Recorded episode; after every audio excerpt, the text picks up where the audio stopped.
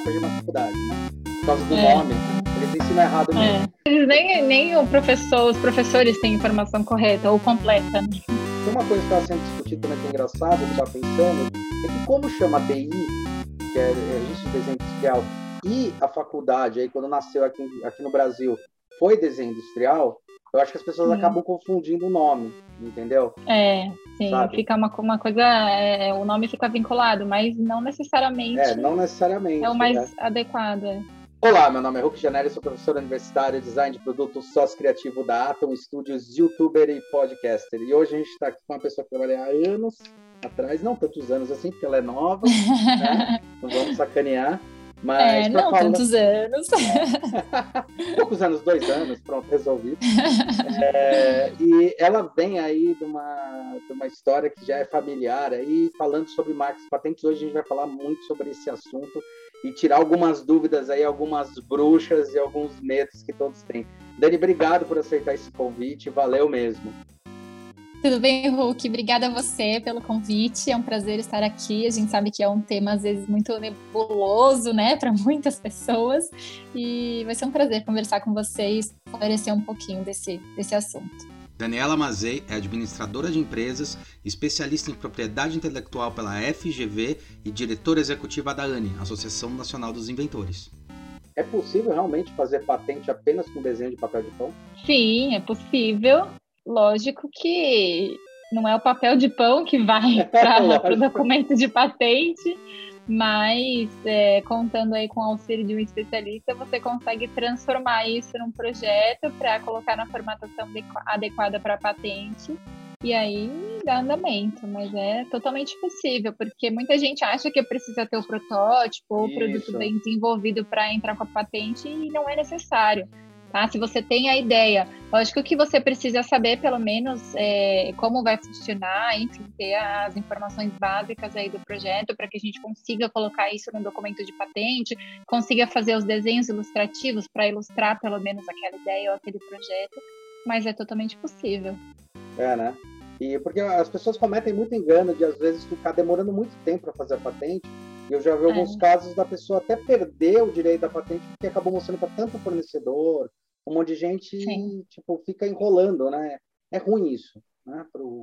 É, isso acontece muito porque as pessoas, é, justamente por isso, acham que precisam estar com o produto, com a ideia um pouco mais desenvolvida, e na verdade não é. é a, a, patente é sempre indicada a fazer bem no começo, porque uhum. aí sim você consegue proteger e depois conversar com quem você precisa conversar, o possível fornecedor, desenvolvedor, alguém que vai fabricar o produto, alguém que vai te auxiliar a fazer o protótipo, muitas vezes. Né? Em alguns projetos a pessoa consegue fazer um protótipo ali em casa, sim, sim, é, sim. sozinha. Uma gambiarra, né? É. Elas se recebem bastante Fica um gambiarra. Né? Uma coisa bem feia mas pelo menos mostra a funcionalidade, né? É isso que é importante. A gente fala, protótipo é uma coisa, às vezes, bizarra, mas pelo menos mostra a ideia, mostra o que a pessoa quer colocar ali. E quando é que eu sei quando eu, eu, vou, eu posso registrar ou não? Quando eu olho assim para a ideia e falo, puta, tá um momento que tá uma boa hora para registrar. Como é que eu consigo ter um termômetro disso? Então, é importante sempre pesquisar né, a respeito do assunto, do que você está desenvolvendo, daquele mercado, e entender se realmente faz sentido, se é uma dor que aquele mercado tem, é, para entender se a inovação, se o que você está propondo, se a sua ideia faz sentido, né? Se faz sentido você levar adiante.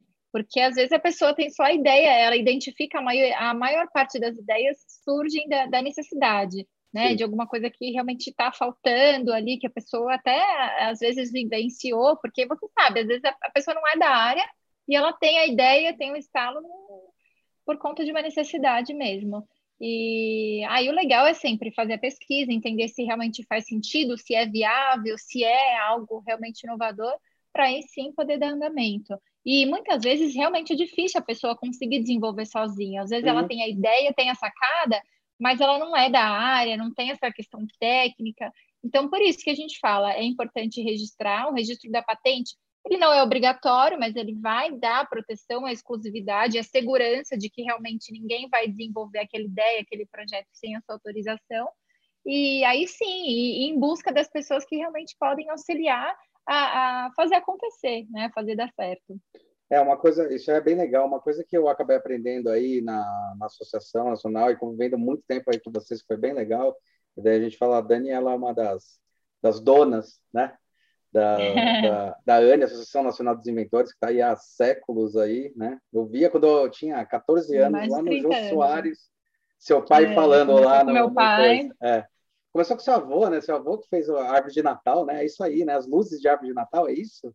É, a história da, da família da, dos inventores começou com meu avô, que ele que foi inventor é, da árvore de Natal artificial. Inclusive, meu pai escreveu um livro.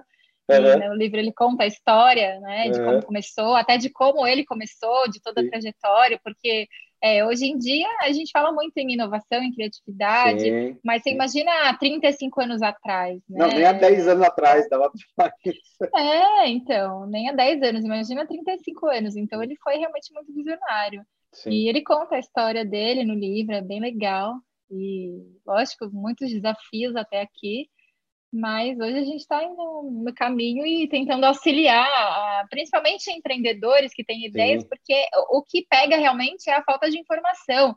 Né? Nossa, As pessoas não é. sabem o que fazer, às vezes no Brasil aqui a gente não tem muita cultura de incentivar o empreendedor, é, essa questão da inovação, de é, realmente é, não tem nem um pouco, na verdade, acontecer. eu posso dizer. Então a gente está nesse meio e, e, tentando aí fazer com que as coisas é, mudem e as pessoas tenham cada vez mais acesso à informação, tenham cada vez mais auxílio para conseguir realmente levar seus projetos adiante. Né? A gente sabe que, por exemplo, nos Estados Unidos, uma ideia, uma patente é muito valorizada e é muito, muito comum essa questão de negociação de patente lá nos Estados Unidos, por exemplo, né? É, aqui no Brasil a gente, a gente ainda não tem muito essa cultura, mas aos poucos as coisinhas vão mudando. A questão de legislação também, é, de patentes, que aqui no Brasil é um pouco complexo, né? mas aos pouquinhos está melhorando. Uma, uma coisa, você falou dos Estados Unidos, uma coisa que eu queria saber se é uma lenda ou não, mas eu acho que foi com vocês que eu conversei na época, que é, todo americano tem direito a uma patente paga pelo, pelo Estado, não é isso? Isso ainda é válido? Era no começo do século? Como é que funciona isso? Porque eu achei muito louco. Sim. É, é verdade. Isso é para incentivar é, para que realmente as pessoas façam patentes, tenham ideias, e isso acontece ainda, é verdade, sim. E isso ajuda pô, a estimular para caramba, né? Tanto que os caras criam coisa nova por causa disso, né?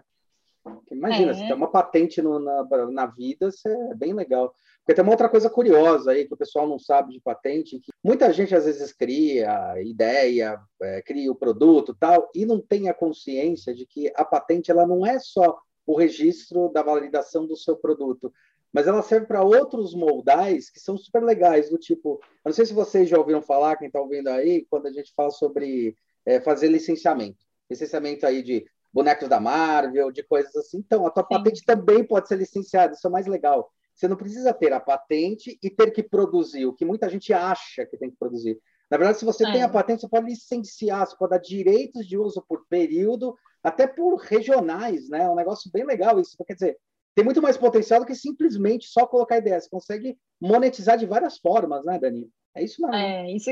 Exatamente, isso é que é legal. A partir do momento que a pessoa tem a patente, né, inclusive se alguém que está escutando tiver uma ideia, é, é, é importante sempre entender, é, entender que tem várias formas né, de levar adiante, de você conseguir é, viabilizar e ver o seu produto no mercado. Não necessariamente a pessoa é, precisa investir, desenvolver um molde ou abrir uma empresa. É, como você comentou, ela pode licenciar a patente ou, em alguns casos, até vender a patente para uma uhum. empresa, para uma grande empresa que já está no mercado. Né? A gente vivencia muito isso e tem muitas empresas já que estão aí consolidadas, então, às vezes é até mais fácil você é, fazer essa negociação do que você investir começar do zero e de repente entrar como mais um aí no mercado. Tem muita gente é, que já tem toda a estrutura uhum. e acredita né, em novos projetos, em novas ideias, gosta de inovação. Então, é, é, muito legal a gente ver isso acontecendo. Às vezes acaba acontecendo mais rápido mesmo, porque é muito mais fácil né, do que a pessoa precisar começar do zero e aí agregar vários fornecedores, várias etapas para desenvolvimento de um projeto. Hoje ela basicamente é, pode arrumar um investidor. Hoje uhum. nós temos vários grupos de investidores né, para fazer o um negócio acontecer. O investidor anjo, quando o projeto está numa fase inicial, né? Ou como às vezes já está mais avançado, ele pode arrumar um investidor grande já, que já faz a coisa acontecer aqui no Brasil ou é, no exterior também. Hoje é possível buscar fornecedor tanto aqui quanto é, fora, na China, sim, né? Sim. Que a gente tem muitas empresas sim. que desenvolvem, fabricam tanto protótipo quanto é, produtos, Produto, é. e, ou licenciar a patente, né? Licenciar, vender, como a gente está conversando. É muito legal, a gente tem várias histórias aqui, inclusive um projeto que está acontecendo recentemente, é um cubo diferente, e a gente chama de cubo de histórias. Para você ter ideia, ele foi criado pela inventora há muitos anos, e aí ela nos procurou em 2018.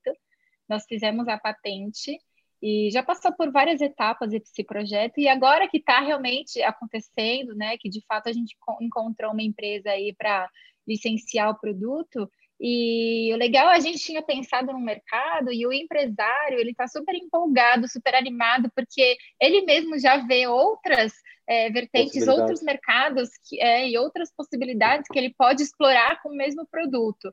Então isso é muito legal né? É, e, e, é legal a gente comentar, porque você vê, é de 2018, a gente está em 2021, às vezes não acontece na, é, tão rápido como a gente espera, sim, mas sim. É, o projeto e todo produto, você também sabe, você trabalha dessa área, nessa área, né? Então, a, às vezes você precisa ir passar por algumas fases para conseguir de fato estar pronto para ir para o mercado com o seu produto.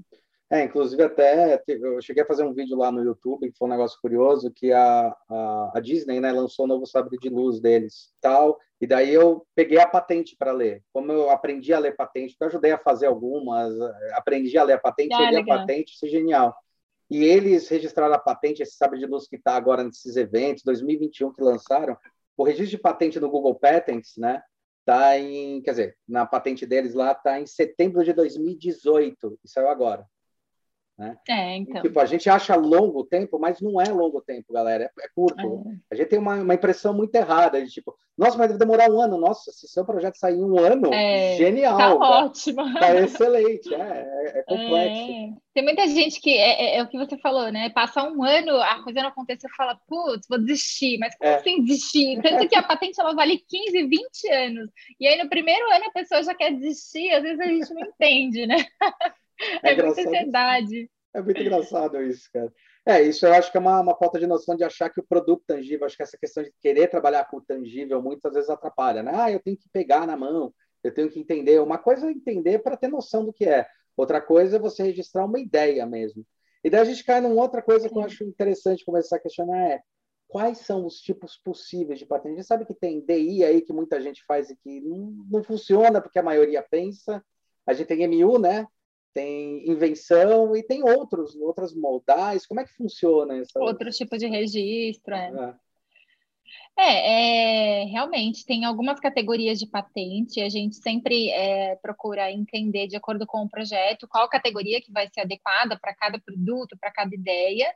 E as pessoas precisam ter é, essa noção, porque é a categoria de patente que realmente vai é, proteger de forma ideal aquele produto ou o que a pessoa quer propor, porque se ela entra na categoria errada, ela não vai conseguir a proteção completa, né? Como você falou da DI. É, a DI ela protege só a parte de configuração externa, que é a parte estética. É, o facelift, o estético, é. É, não, não a, a, aplicação, a utilização, a funcionalidade, isso não protege nada. Tanto que o DI você pode até registrar hoje em dia com foto do produto, né, de todos uhum. os lados, de todos os ângulos, porque é só aquilo que está ali parado, é o produto. E as outras categorias, sim, que elas são mais completas no sentido de você conseguir descrever realmente a ideia, a funcionalidade, a aplicação, e aí ter a proteção de todo esse conjunto. Uhum. Né? Em alguns casos, lógico que a DI é super válida, porque sim, sim. às vezes o que a pessoa propõe é realmente só a parte é, externa mesmo do produto. Mas quando você tem algo a mais, é, aí precisa entrar numa categoria de PI, que é patente de invenção, ou MU, que é modelo de utilidade, que é justamente o aperfeiçoamento do já existente. Uhum. Né? Porque hoje em dia é, muita é coisa é desenvolvida em né? cima de algo. Uhum. É, é. É, e algumas vezes a gente até consegue colocar ah, é? invenção, é? Louco, muitas vezes. O MU é mais comum porque uhum. muita coisa já existe, então as pessoas é, melhoram, né? Criam em cima da, daquele produto ou acabam utilizando várias é, tecnologias, vários itens que já existem e aí é, criando um terceiro, é, aí entra na categoria de MU. Então, isso é interessante que é da MU para falar, porque tem uma coisa assim, por exemplo, se eu pego uma impressão, se eu pego uma impressora 3D e junto com uma impressora de papel, e não existe isso no mercado, eu posso patentear essa questão da construção dos dois funcionarem juntos, é assim, né? Não precisa necessariamente isso. ser uma coisa linda, maravilhosa, nova, mas falei, ó, vou juntar este com este. Então, tem muitas Isso. vezes que eu já vi casos que, tipo, o cara teve a ideia, ele vai lá e já registra para falar: olha, se um dia fizerem isso, já está registrado no meu nome. Porque dá é, para. Tá funciona desse jeito, tá né? Certo. Tá certo, porque aqui no Brasil a lei é bem clara: é dono do projeto aquele que registra primeiro. Então, o correto é fazer isso, você registrar uhum. o quanto antes, né? Mesmo às vezes se não está totalmente desenvolvido. E é exatamente o que você falou. Então, nesse exemplo da impressora, é, cabe exatamente. A gente não tem esse modelo que é em conjunto. Então, se, lógico, para fazer isso é necessário algumas adaptações. Você vai acabar criando um produto novo. Então, uhum. tem a inovação. Né? A patente ela é sim, sempre feita sim. em cima da inovação, do que sim. você está propondo de inovador. O que já existe, já existe. Isso você não precisa nem reivindicar na patente.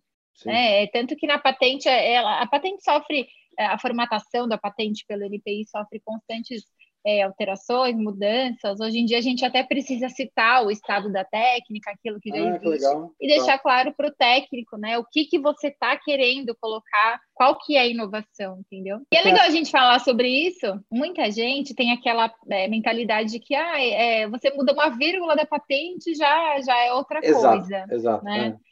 Então, é, isso é muito relevante e, e, depende de como você faz a patente, porque uhum. na verdade não é assim que acontece, né? Lógico, se é uma DI você tem aquele produto, mudou, já é outra patente, mas é, se você faz uma patente de MU, uma patente PI completa, da forma que tem que ser, e a gente sempre se preocupa em colocar todas as possibilidades para você ter uma proteção, bem ampla, é, a pessoa tem que mudar muito o projeto, né? A gente fala que pelo menos 70% para conseguir descaracterizar a patente. Entendi. Uma, uma coisa que é até interessante quando você comentou isso, também ter noção de que, às vezes, o produto tem as duas patentes, né? Por exemplo, um, o iPhone. O iPhone uhum. tem a patente de MIO falando que o iPhone funciona naquelas características, naquelas condições, e talvez cada Sim. ano que lance um novo, eles tenham uma de DI para falar, olha, a Sim. nova forma é essa, a nova forma é essa. Com certeza. Forma... Acontece isso, né? Que é isso também que é importante. Às, às, vezes o D, às vezes o MU pode perdurar aí uns 15, 20 anos, acho que dá para prolongar até 25, não é isso?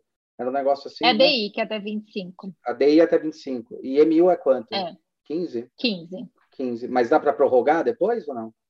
Não, MU e PI não prorroga, só a DI, que na verdade são 10, e aí você prorroga por mais três períodos de 5 anos, que aí vai até 25.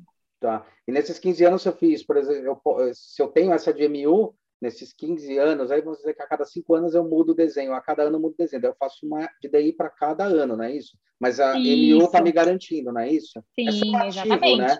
É, é somativo, porque a MU, vamos colocar, que é a patente mãe, que é, é, é, o produto, é a aplicação, é a funcionalidade. Muitas vezes acontece o seguinte, a pessoa tem uma patente de PI, aí depois ela entra com uma de MU em cima daquele produto, porque teve algumas é, é, inovações, e aí tem várias DIs em cima, porque tem um design, o uhum. exemplo do iPhone que você comentou. Então, sim, com certeza, isso é acontece bastante, principalmente se você tem uma grande variação do mesmo produto. Nossa, o próprio iPhone tem 500, né? Muitas patentes. É, eu fiquei sabendo de uma, de uma história que foi louca, que foi a, a, a Google, né?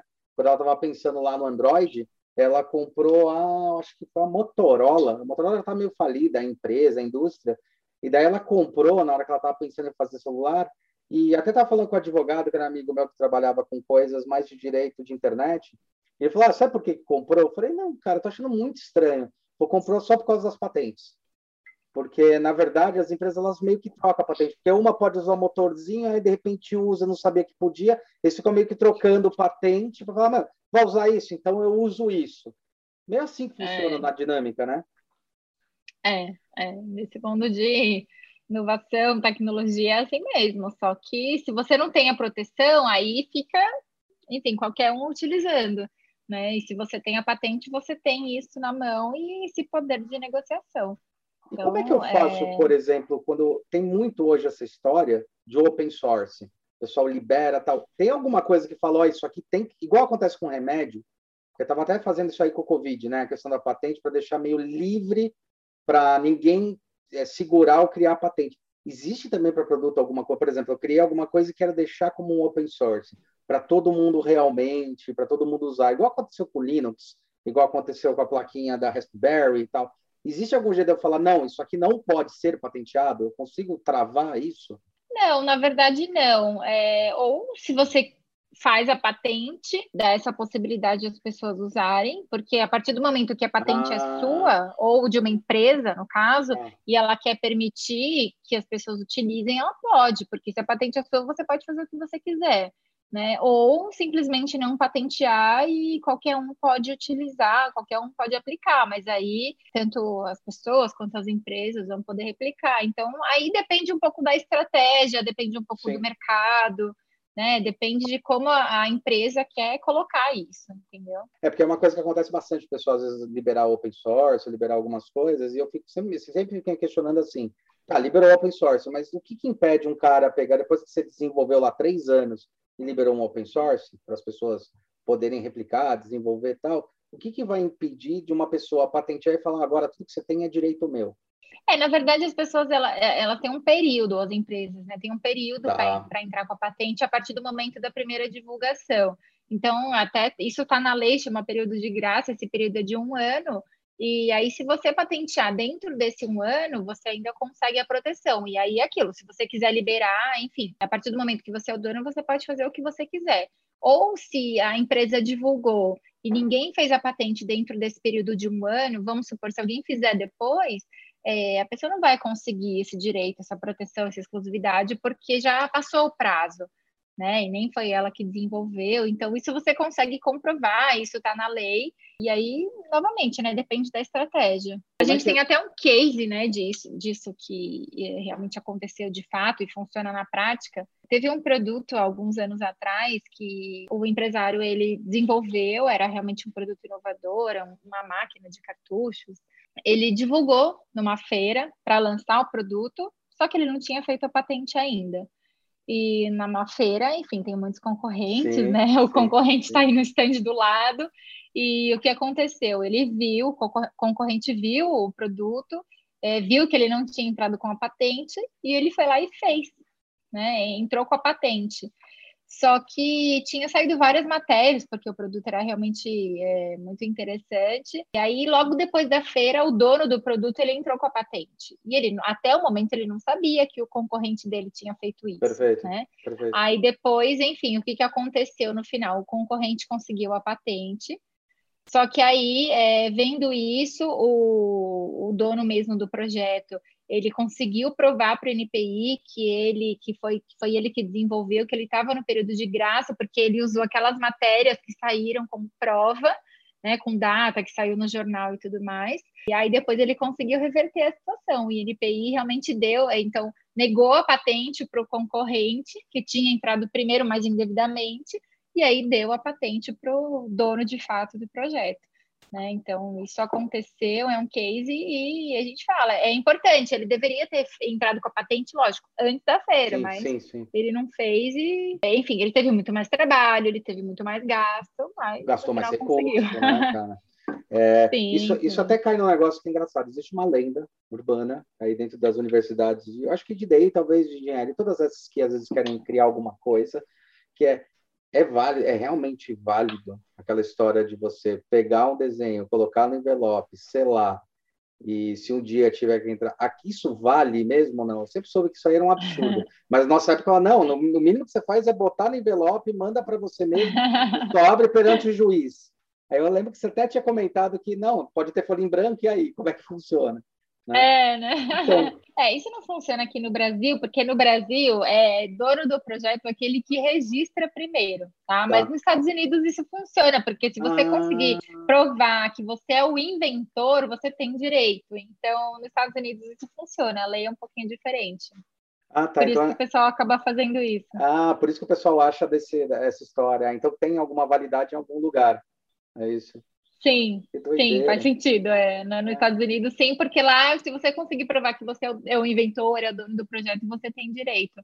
Aqui não, mesmo se você provar, mas você não fez a patente, porque a lei fala que você tem que, enfim, registrar, você tem que zelar pelo seu projeto, você precisa não só fazer a patente, como se você identificar algum concorrente, você precisa ir atrás, você precisa notificar. Tudo isso para você manter o seu direito e a sua exclusividade, né? É uma coisa que a gente está falando, né, de tipos de registro, uma, uma informação que é muito válida, que muita gente, enfim, tem informação errada, né, que acaba vendo na internet, é o registro em cartório. Ah, é, boa, boa, boa. É.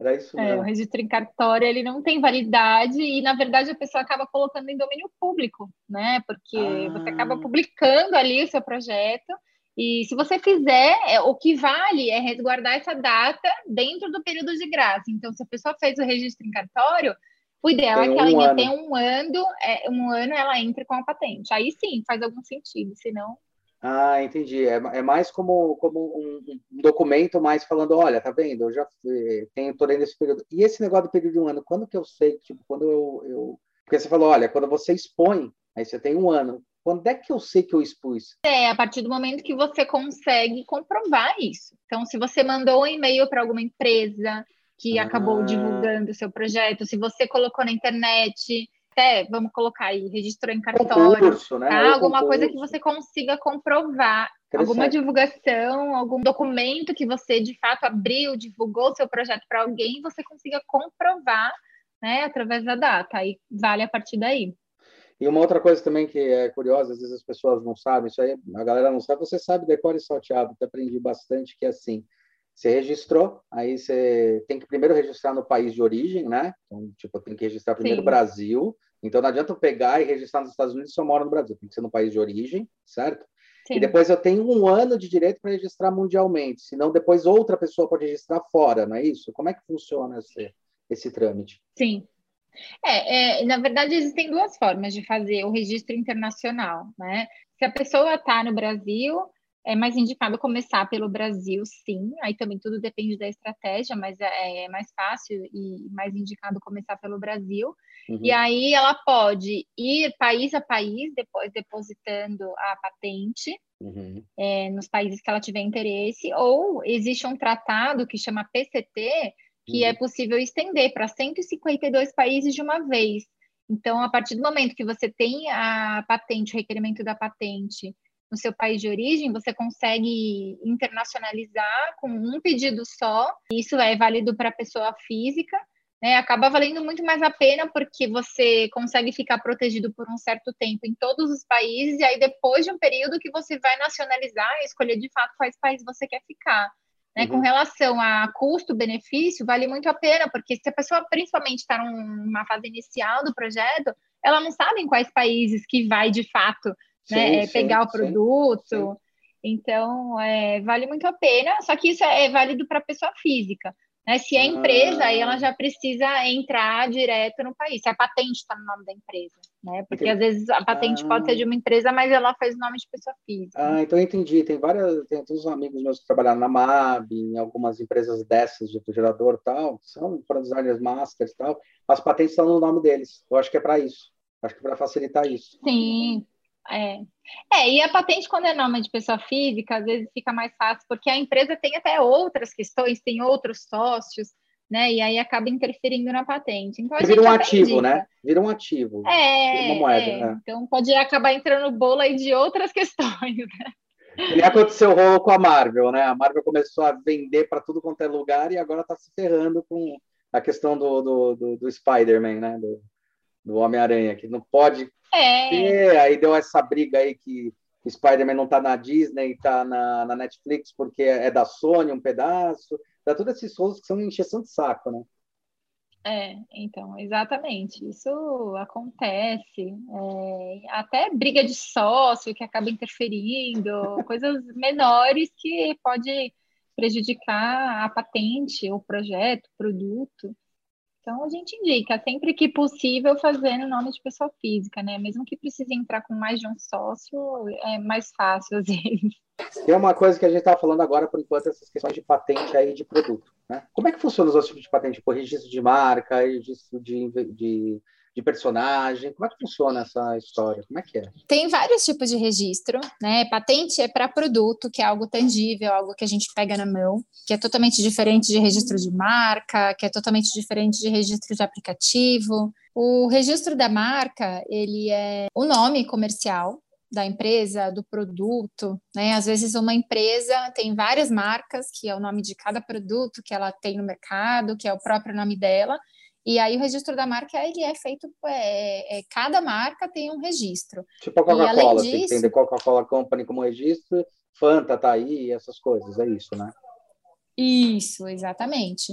E além disso, a marca é registrada em, em, cada segmento, em cada classe, tem várias atividades. Então, você deu o exemplo da Coca. É, é legal porque se você for pesquisar no NPI, a Coca-Cola tem umas quatro, cinco páginas de registro, é, é. porque ela registra em várias classes. É, tem Coca-Cola é... Tools, né? Uma vez eu vi isso, achei genial, cara. É, tem. Registrar na classe de guardanapo, de mesa, de coisa nada a ver, mas é justamente para ninguém registrar e não conseguir. É lógico que a Coca-Cola já é uma marca notória, que existe um registro também específico é, quando uma marca é mundialmente conhecida, você pede esse registro especial, né, que chama marca notória, marca notoriamente reconhecida, que aí você consegue já uma proteção é, global. Mas a Coca, como é uma marca muito grande, muito conhecida, além de ter esse registro, ela também se preocupa em entrar em cada classe, porque vai que um dia cai esse registro, ela já tem todas, praticamente todas as outras classes e ninguém consegue usar o nome de fato, entendeu? É, até eu lembro que você até tinha comentado que a Coca ela era tão emblemática que mesmo se caísse a patente um dia, alguma coisa, se alguém tentasse fazer o registro, não ia conseguir, né? Porque é tão marcado, né? Tem um negócio disso é. também, né? Dessa proteção. Ah, sim, exato. Só assim, eu acho que é, em outra vida, né? Daqui muitos anos que ninguém conheceu Coca-Cola, ou pelo menos. E achar num sítio arqueológico depois da Quarta Guerra.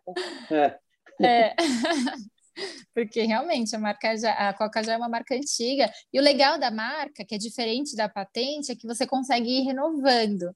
Tá. Né? Então tem muitas marcas antigas e você tem o registro e vai renovando até, enfim. É né? por isso que você está utilizando. Por isso que muitas vezes a gente vê as marcas elas realmente renovando o desenho do, do, logo, das coisas, né? A Pepsi teve uma época que renovou, né? A Coca, ela deu uns tapas também. Todas acabam meio que renovando.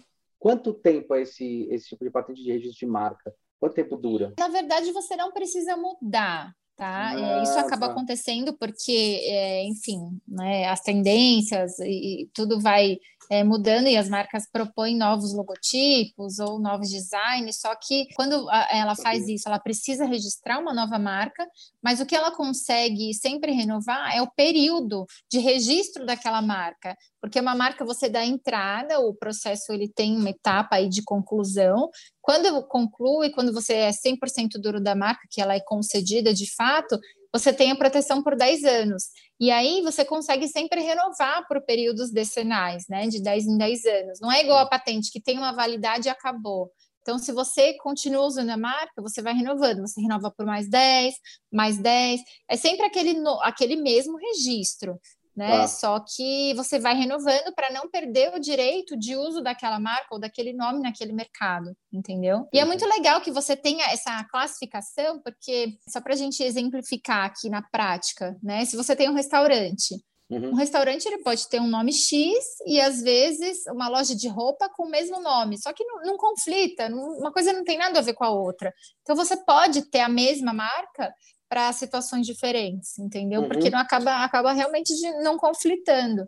Então é não cai no mesmo enquadramento, né? De no mesmo enquadramento social, vai, né? Sim. E aí você eh, registra na categoria específica, não vai acabar acaba não atrapalhando, porque eles não são concorrentes, podem ter o mesmo nome e cada um registrado na sua classe. É muito interessante que a marca funcione dessa forma, porque né, é, faz muito mais sentido, Sim. que é diferente da patente. A patente você tem para um produto e aí já é uma proteção completa, entendeu?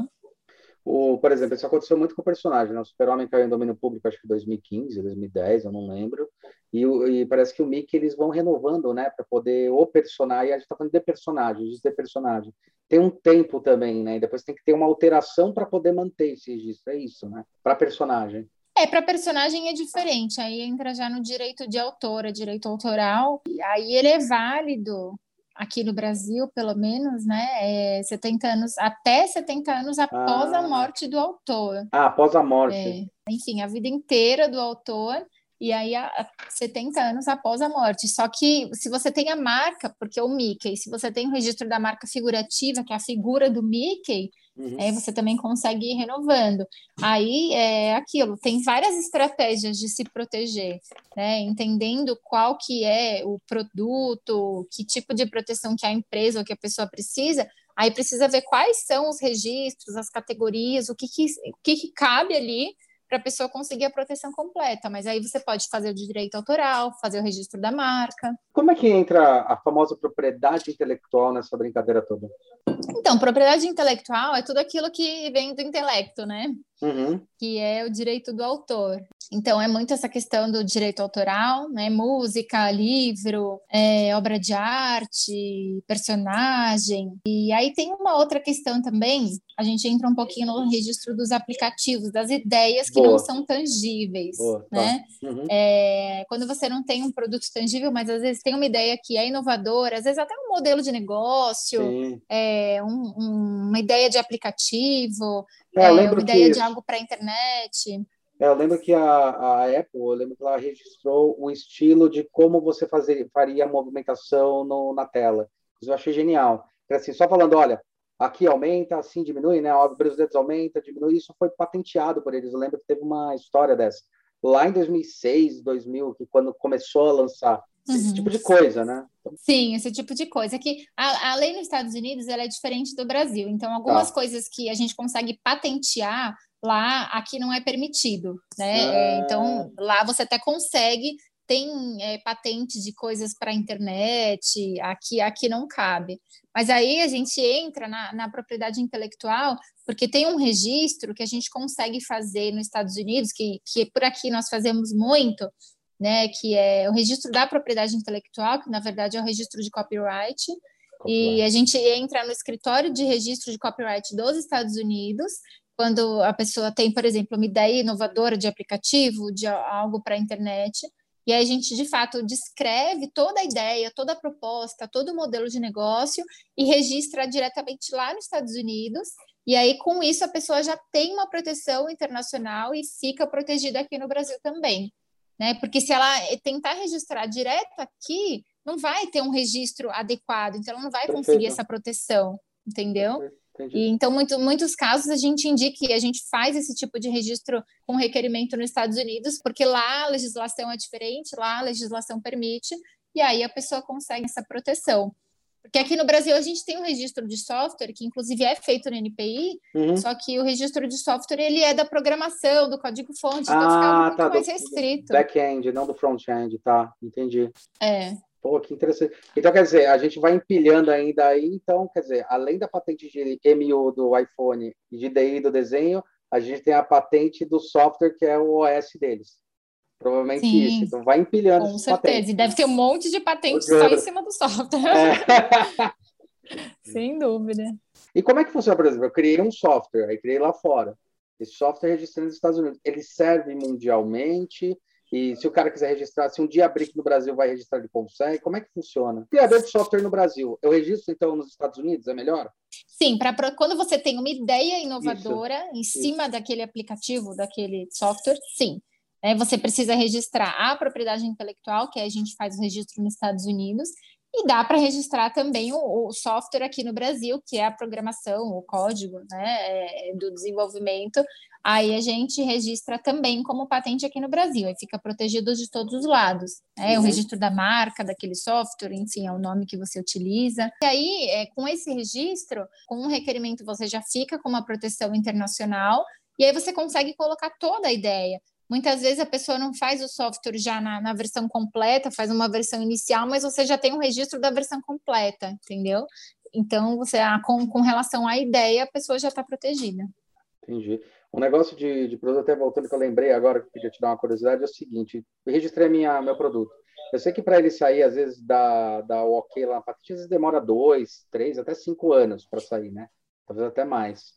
Não é isso? Uhum. Mas a partir do momento que já sai aquele número de registro, eu lembro que eu não lembro se eram vocês que até indicaram, falaram, olha, coloca a patente requerida e você já começa, pode começar a comercializar. É assim que funciona mesmo? Como é que funciona essa história? Porque eu sei que a patente às vezes demora 10 anos para sair, mas. E aí, eu tenho que esperar 10 anos?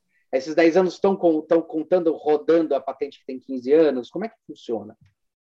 É, a dúvida de muita gente, né? Porque uhum. aqui no Brasil a patente ainda demora um pouquinho mais, mas é, ainda bem que está melhorando. ah, é? Hoje a gente não tem mais patente que demora 10 anos para sair, porque antes tinha, né? Antes demorava até 10 anos. Agora está demorando em média 5, 6 anos. Opa, Só que tem vários pré-requisitos que, se o produto ou a pessoa atender, a gente consegue até acelerar esse processo. Então, a gente tem patente saindo com dois anos. Caramba. Né? Tá muito melhor. Tem muita dúvida com relação a isso, e a pessoa ela pode, deve começar a divulgar, até colocar no mercado a partir do protocolo. isso protocolo. que é o mais importante. Que é uns 30 é. dias, né? Um negócio assim, né? 30, é, de 30 dias. a 60 dias, é. né? Para preparar tudo, para dar entrada, e aí a pessoa tem esse protocolo. Que o que, que significa esse protocolo? 30 a 60 é dias, número... vocês que têm experiência, né? Porque muita gente vai, vai atrás e demora dois anos para conseguir demora mais, o é. documento. Né? É, exatamente. Mas continua. Com o protocolo significa que a sua patente já está em andamento, e aí o que vier de cópia, enfim, né, de produto similar depois, é, a sua já vai ser a primeira. Então, isso que é importante, né? A patente já está em andamento, você já tem essa segurança, e até o próprio NPI fala que você, a partir dali, já deve divulgar, você já tem o número da patente, e é o que você falou, a pessoa pode colocar como patente requerida, ou patente pendente, colocar o número da patente. Ah, a gente sim. até indica que coloque quando sim. o produto vai para o mercado, né? Uhum. Colocar no site, ou na nota fiscal, ou numa divulgação, para que as pessoas entendam que aquele é, produto está é, tá em Protegido. processo de patente e realmente não pode ser copiado. É. E tem um, tem um negócio que são algumas, algumas minúcias né, de cada país. Né? Eu lembro que quando criaram o Blu-ray, é, eles não podiam patentear em alguns países o termo Blue, porque é uma palavra, a palavra não era permitida em alguns países.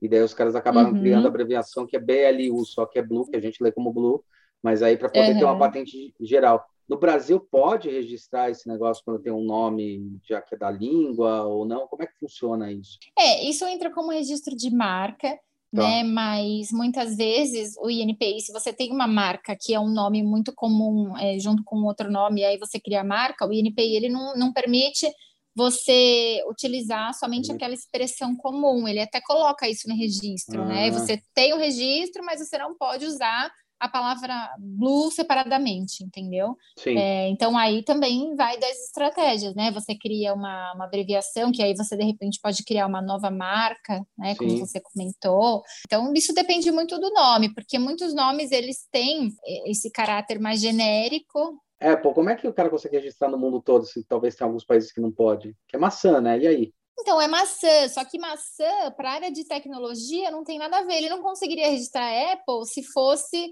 o nome de um produto alimentício, entendeu? Mas como é Apple para tecnologia, é, que maçã para tecnologia não tem nada a ver, aí ele consegue registrar marca, entendeu? Bom, vocês, pô, vocês estão há anos aí fazendo. Fala um pouco da Anne, que eu acho que é legal, tipo, pô, o trabalho legal que vocês fazem agiliza o processo. É, é bom como você falou, né, tudo começou com meu pai e a gente já está há mais de 35 anos aí, somos especialistas nesse mercado de patente, inovação. É, hoje a gente atende tanto pessoa física quanto várias empresas que precisam registrar ou ter algum tipo de assessoria é, jurídica, administrativa nessas questões, né, de propriedade industrial, propriedade intelectual. Também assessoramos é, empreendedores que têm ideias e não sabem o que fazer com essas ideias. Startups. É, lógico que gostamos aí boas de boas ideias, é, startups a, a, lançarem, alavancarem seus produtos, seus projetos. Né? A gente sempre orienta na questão, nas questões do registro, porque a gente bate muito nessa tecla que é muito importante. Você está bem protegido, preparado realmente para ir para o mercado. E aí depois a gente até auxilia, em alguns casos, a buscar os parceiros, é, buscar empresas, buscar investidores. Então tem é, um trabalho bem amplo que é feito né, para conseguir aí de fato fazer com que a ideia se torne um produto de sucesso no mercado. É, eu acho que tem outra coisa também que é legal falar sobre o know-how de vocês, como vocês já têm experiência de muito tempo, vocês já sabem quais são os melhores caminhos para escrever um documento que vai funcionar, um registro que vai adequar. Vocês também têm canais muito muito abertos, muito fáceis, né, para fazer é, a prolongação desse registro nos Estados Unidos, essa patente internacional é muito é muito mais dinâmico para vocês, que vocês já têm facilidade disso, né? Sim, vivenciamos isso todos os dias, né? E a gente sempre é, orienta para que as pessoas é, tenham aí algum especialista, algum advogado, quando é, realmente querem fazer algum registro, porque é difícil fazer sozinho, tem muitas Sim. burocracias, são pequenos detalhes que às vezes você acaba perdendo o projeto por besteira. A gente uhum. vê cada história, precisa ter, né? É, algum especialista por trás, fica muito mais fácil e você corre menos risco. Às vezes a pessoa faz uma patente patente errada. O, o, a patente, ela é muito de como você faz. É basicamente montar o processo é, jurídico, né? É, então se você entra errado no começo, ela vai errado até o fim.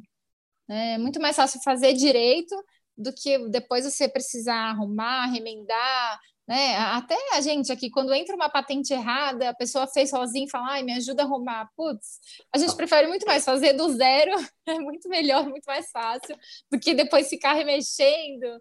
É muito mais complicado. A pessoa acaba gastando mais dinheiro porque passa por mais etapas, aí tem exigência do NPI, porque os técnicos do NPI, eles não eles são complicados, né? Sim, sim. eles não facilitam nada o processo. Então, o que a gente já é, conseguir fazer aí da forma correta para evitar é, possíveis erros ou dor de cabeça lá na frente é melhor. É, não, isso, isso eu acho muito importante, porque muita gente fala, não, eu vou entrar no NPI, é baratinho fazer, mas aí é. rola processo, aí não faz o desenho Sim. direito, aí volta, retorna. Meu, o cara tá dois anos fazendo um negócio que se ele tivesse contratado advogado ia sair bem mais barato, bem mais lógico é. e assertivo, né? Porque às vezes o cara até consegue, é. porque o que você está falando é mais grave, ele até consegue pedir o registro, mas aí ele começa a vender o produto e fala, mas seu produto não está registrado, o que está registrado é isso, você se ferrou, né? É, é bem por aí. Exatamente, no momento de uma negociação, o jurídico da empresa vai ver a patente está errada ou não protege exatamente aquilo que ele pensou, né? Acaba melando a negociação. A gente já viu tudo isso acontecer aqui. Lógico, não é barato, né? Às vezes tem um certo investimento, você tem um advogado, tem um especialista por trás, é mais caro do que fazer sozinho, porém é aquilo, às vezes né, é, o barato sai caro. É, eu não sei se é mais caro do que fazer sozinho, eu acho que é, que é aquela famosa impressão, né? Aquela sim, que eu fala para os empresários assim, é mais barato fazer sozinho, tá bom, você está contando o quê? O quanto você vai pagar lá para o NPI? É, e a é. tua hora de trabalho e os advogados, é, você vai ter que pegar um advogado para fazer. Um você pega uma equipe, é, é. você pega uma, um desenhista para finalizar, você sim, pega uma equipe que vai sim. preparar tudo isso, é muito mais barato. Sai, eu lembro é, que, exato. Assim, quando eu tô falando pessoa, até pessoa física, mas mesmo pessoa jurídica, eu lembro que teve um refrigerador sim. lá da MAB, quando eu vi os valores da patente internacional, eu não vou falar de valores aqui, mas são valores para lá de 100 mil, tá? E sim, eu lembro, sim. o internacional. E eu lembro assim, era o triplo do valor da mesma patente, quando eu comecei a, a fazer alguns projetos junto com vocês, é o mesmo valor, era a patente de vocês era um terço do valor que eles pagaram na patente. Mas por que, que aconteceu? Até eu acho que aconteceu com você, ou talvez com o Mazê, mas acho que foi com você, que era onde eu tinha mais contato. Falou, não, é porque como a gente já faz tudo casado, a gente já sabe onde tem, então tem menos processo, menos tempo de processo, a gente já tem alguns acordos, a gente já sabe quais são as formas de pedir, as maneiras que se pede, como a gente vai fazer as entradas para agregar vários fatores, porque lá o que aconteceu foi justamente é. ah, você pediu para cá, mas agora que para os Estados Unidos, você esqueceu de fazer essa ajeitar assim. É, e acaba gastando mais. Porque a gente fala assim que para a empresa uma patente de 50 mil, 100 mil, 200 mil não é nada, gente, na boa. Não é nada, né? sim. E para a é pessoa nada. física, quando a gente está falando assim de 10, 20, também não é. Não, se o projeto, Hulk, tem um potencial, se o projeto vale a pena, é o que a gente fala. Você acredita na sua ideia, você quer fazer ela acontecer, então não tem que encarar isso como custo, sim como investimento, é o começo do projeto. Todo projeto ele tem um investimento, seja com relação a dinheiro ou até o seu momento de trabalho, sua dedicação, né? Então você tem que é, equalizar. Você acredita? Você quer fazer acontecer? Então, se você está achando que 10 mil reais, 20 mil reais é muito, opa, até que ponto você acredita? Porque hoje a gente sabe que 10, 20 mil para um projeto não é nada. Não, e aí a pessoa fala, não, eu estou querendo produzir. Fala, cara, para você produzir, só o chão de fábrica vai ser no mínimo 100 mil. Se for é, bem porcaria seu chão de fábrica. Então, tipo, né? Você vai investir 100 Exatamente. mil, vai conseguir investir 10, 20 para para proteger a propriedade que inclusive você pode alugar depois. Isso que eu acho mais louco de toda é. a, a, lógica. Porque as pessoas têm noção de tipo, ah, proteger agora tem que produzir. Não, esquece, você pode simplesmente alugar tal. Eu lembro de um case, eu não sei se foi é um fato ou não, você vai poder. Mas a Kodak tinha registrado o sistema JPEG, eu acho que em 82, 83, e daí a Mavic, em, do, em 98, 99, vendia, é, a, a, Sony vendia através da Mavic, a, a, que era aquela com disquete, né? aquela primeira câmera digital com disquete, e vinha compactado JPEG. A Kodak descobriu que eles tinham essa patente e falou, cara, vocês têm que pagar direito. Eles tiveram que pagar direitos retroativos. Isso acontece bastante, Sim, né? sim. Acontece, porque isso principalmente se a patente ainda está em andamento e quando ela é concedida de fato, né? Você só pode entrar com ação quando ela é concedida. Tanto que, se você entrou com a patente recentemente, alguém já começou a copiar, a gente consegue provar isso para o NPI, agilizar o processo, porque aí você vai entrar com a ação quando a sua patente for concedida, e isso é retroativo para a data de início da patente. Por isso Perfeito. que isso acontece mesmo.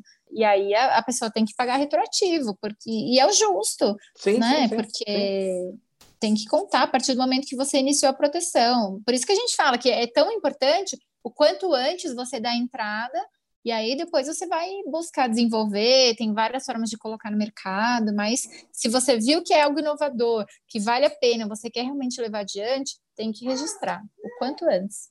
Tem uma coisa que até eu queria perguntar para você, a gente vai encerrando aqui também, Dani, mas eu queria perguntar para você o seguinte: teve uma época aí, um, um, um, hiato, que o pessoal estava falando, ah, agora as patentes vão cair, porque estava começando a ter muito essa história de, de propriedade, é. de, de, liberação tal. É engraçado que eu sempre enxerguei de outra maneira e eu falava para as pessoas, eu enxergo de outro jeito. Porque agora tem capacidade de mais pessoas produzirem em casa ou em pequenos lotes, vai ter muito mais patente e muito mais troca. Eu acho que vai acontecer ao contrário. Está acontecendo esse movimento? Como é que é? Como é que você enxerga isso? Você acha que realmente vai sumir a patente ou pelo contrário? No meu ponto de vista, eu acho que vai explodir.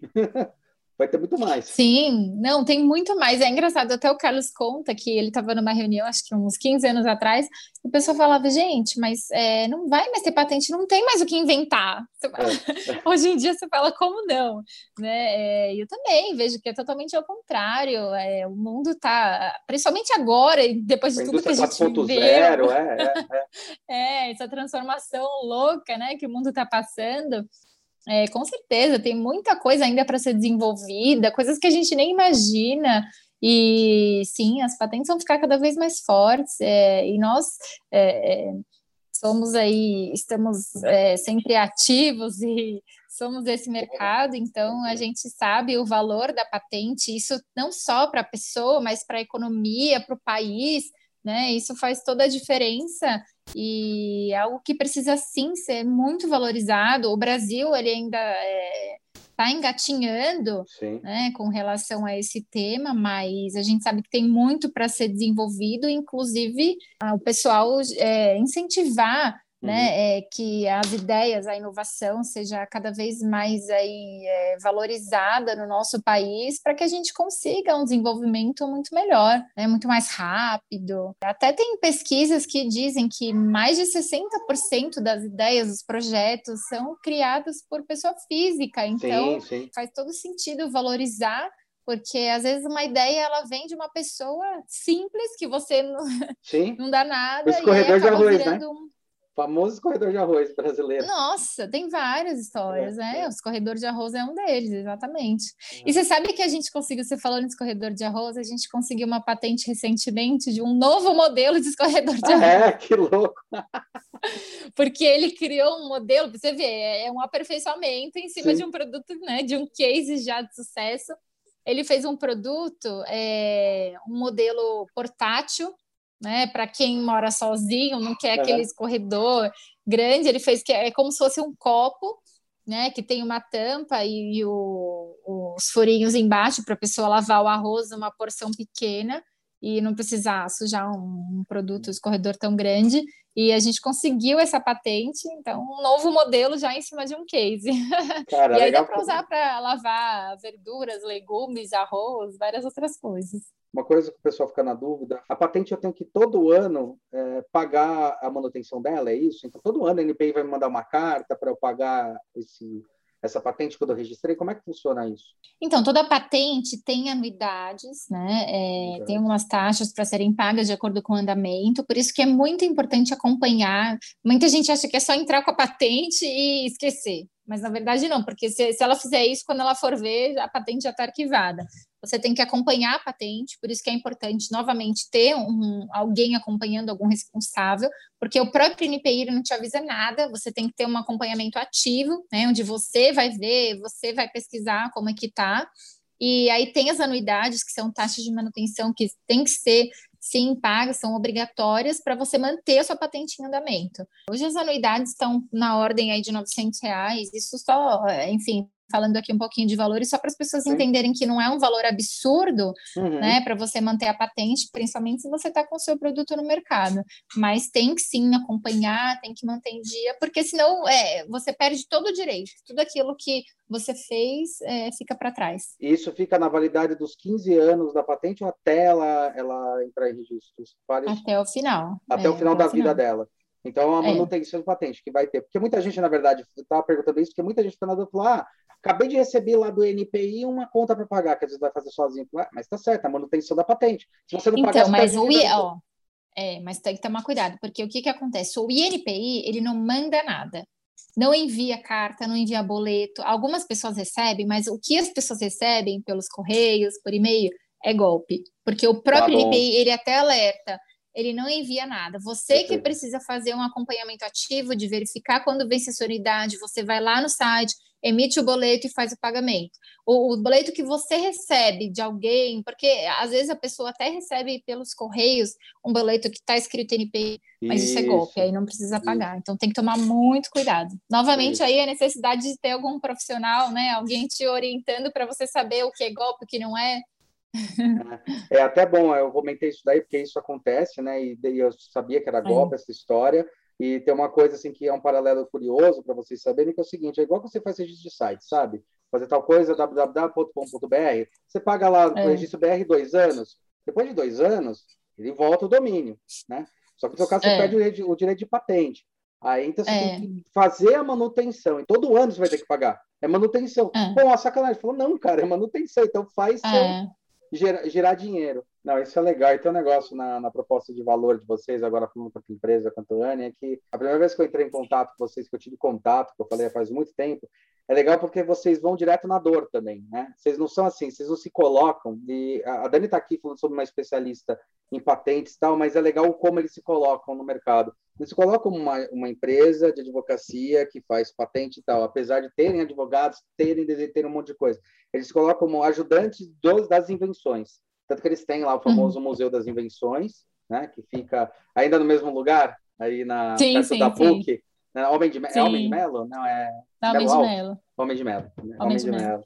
Qual o número? Homem de Melo? 1109. 1109. E é legal porque o core business dele, eu só fui descobrir tudo isso de patente que eles manjavam mesmo, quando eu comecei a fazer alguns projetos, fazer algumas consultorias para os inventores deles. Até então eu achava só que era um museu de invenção e que o cara expunha lá invenções legais. Depois eu descobri que não, é ao contrário, assim, eles são museu de invenção para incentivar inventores, porque o Mazei sempre comentou que o Brasil é um dos países que mais tem inventores tem mais inovação. Sim, sim, somos muito criativos. É, só das gambiarras, provavelmente. É, é, brasileiro dá um jeitinho para tudo. É, você sabe que até em faculdade de design lá fora tem alguns alunos que estão lá fora e eles comentam, né, que o, as pessoas assustam vão falar, ah, mas eu não vou conseguir imprimir. Calma, meu, pega esse papel, a gente faz isso aqui. Como é que você fez isso? A questão do jeitinho brasileiro de conseguir montar as coisas. E é, é interessante porque esse é o core business, né? É, então, Sim. por que, que eu acho que a Dani também é importante ela estar tá aqui? Eu quis muito conversar com ela, né? Especialista, primeiro, pela parceria que a gente teve aí durante um bom tempo, mas segundo, porque eles olham para a dor que é.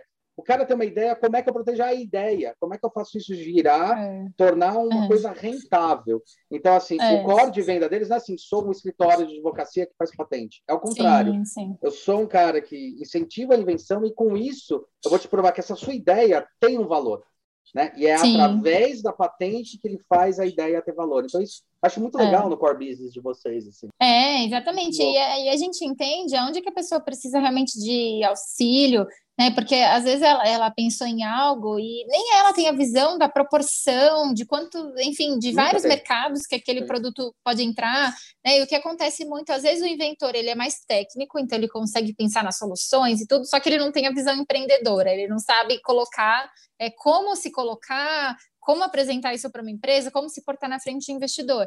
E às vezes ao contrário, ele já tem essa visão empreendedora, mas ele precisa de um auxílio ali com o projeto. Então, realmente, a gente entra na dor e a gente consegue ter uma visão, até pela experiência, pelos uhum. vários anos de trabalho, a gente consegue ter uma visão 360 e ver qual que é o melhor caminho para cada projeto, para cada pessoa, enfim, depende muito daquele, do momento que ela está, é, do projeto, né, de em que fase que está o projeto. Muito bom. É isso, Dani. Quer, quer fechar com alguma coisa, falar alguma coisa? Estamos aí sempre buscando novas ideias, gostamos de boas ideias, então, se alguém que está nos ouvindo é, tem uma ideia, precisa de algum auxílio, é, assessoria jurídica por alguma questão que está passando aí com um projeto, com uma marca, né, quer saber como levar uma ideia adiante, pode contar com a gente. É, hoje nós estamos atendendo tanto online quanto presencial, com todas as medidas aí, todas as precauções possíveis, é, prevenções. Estamos à disposição, né? Eu te agradeço também. A gente teve uma parceria aí por vários anos, foi é, muito é. bacana. É, muito e legal. é muito legal retomar uhum. esse contato. Obrigada pelo convite. Imagina.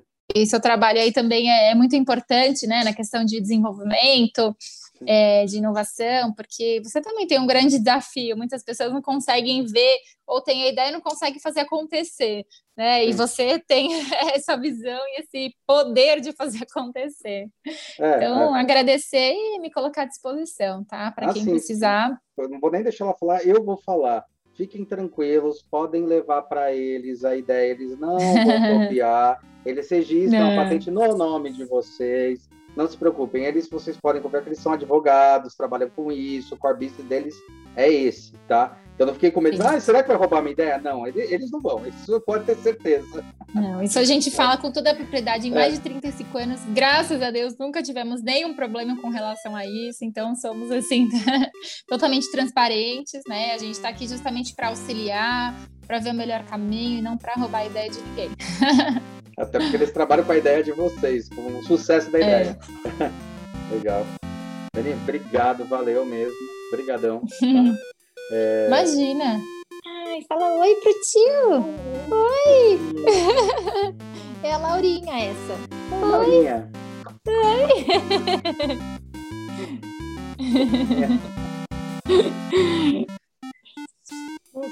É. São os meus maiores incentivos, sem dúvida. maiores invenções, né? As maiores invenções, é.